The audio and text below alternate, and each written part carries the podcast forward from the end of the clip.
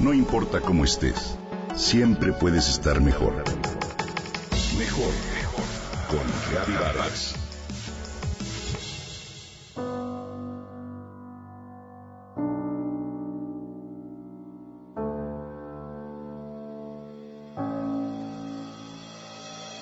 Vaya domingo. Cuánto anhelé estar en la cotidianidad de mi casa y dentro de mi cama.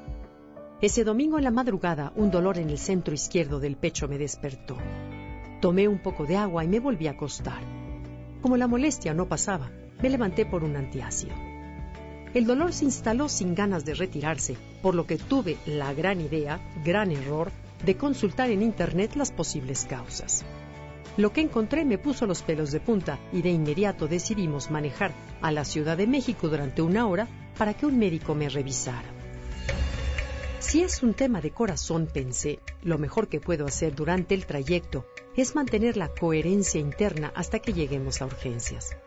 Mientras el dolor incrementaba notoriamente en forma de espasmos, por lo que usé el sensor que siempre llevo en la bolsa, el cual se conecta al lóbulo de la oreja y sirve para detectar el nivel de calma o estrés en tiempo real, mediante una aplicación del celular.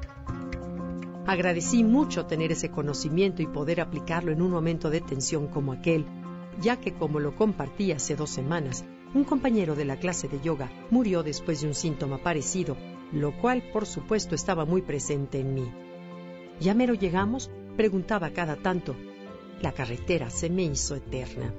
Arribamos al hospital y antes de que pudiera darme cuenta, ya estaba internada en el área de coronarias, terapia media, para que me realizaran todos los estudios que existen del corazón. Espera, ¿qué pasó? Jamás imaginé estar ahí.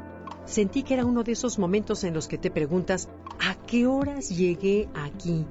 Esto es para otros. Qué ironías de la vida. Apenas el viernes anterior di un seminario de ocho horas sobre la inteligencia del corazón, un tema que me apasiona y llevo varios años estudiando. No podía ser. En el hospital nada es tan rápido como quisieras. El tiempo se hace lento y la espera crea una tensión agotadora. Además, en el momento en que te quitas la ropa, te ponen una pulsera con tu nombre, mismo que te hacen repetir unas 20 veces durante tu estancia, y te enfundan en tu batita blanca abierta por todos lados, sientes que dejas de ser persona y te conviertes en un objeto más del mobiliario. Por otro lado, no sabes si agradecer o reclamar la eficiencia de las enfermeras y enfermeros, quienes implacables te visitan 100 veces para tomar muestras de sangre, realizar electrocardiogramas, revisar la temperatura y la presión arterial, sin importar si es de día o de noche. En verdad, qué trabajo tan heroico tienen, en especial los del turno nocturno, que si bien no te dejan dormir, están de pie toda la noche mientras te cuidan.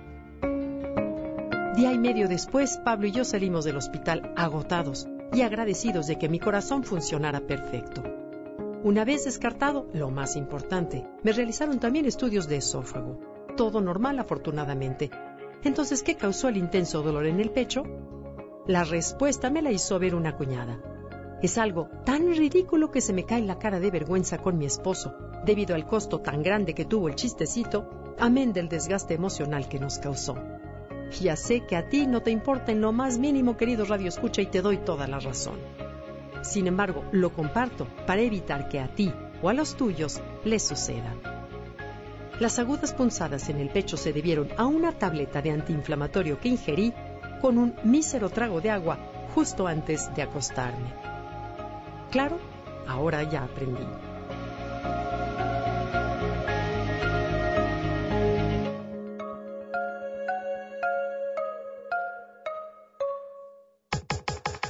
Comenta y comparte a través de Twitter. Gaby-Vargas.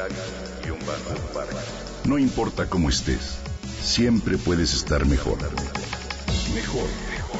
Con Gaby Vargas.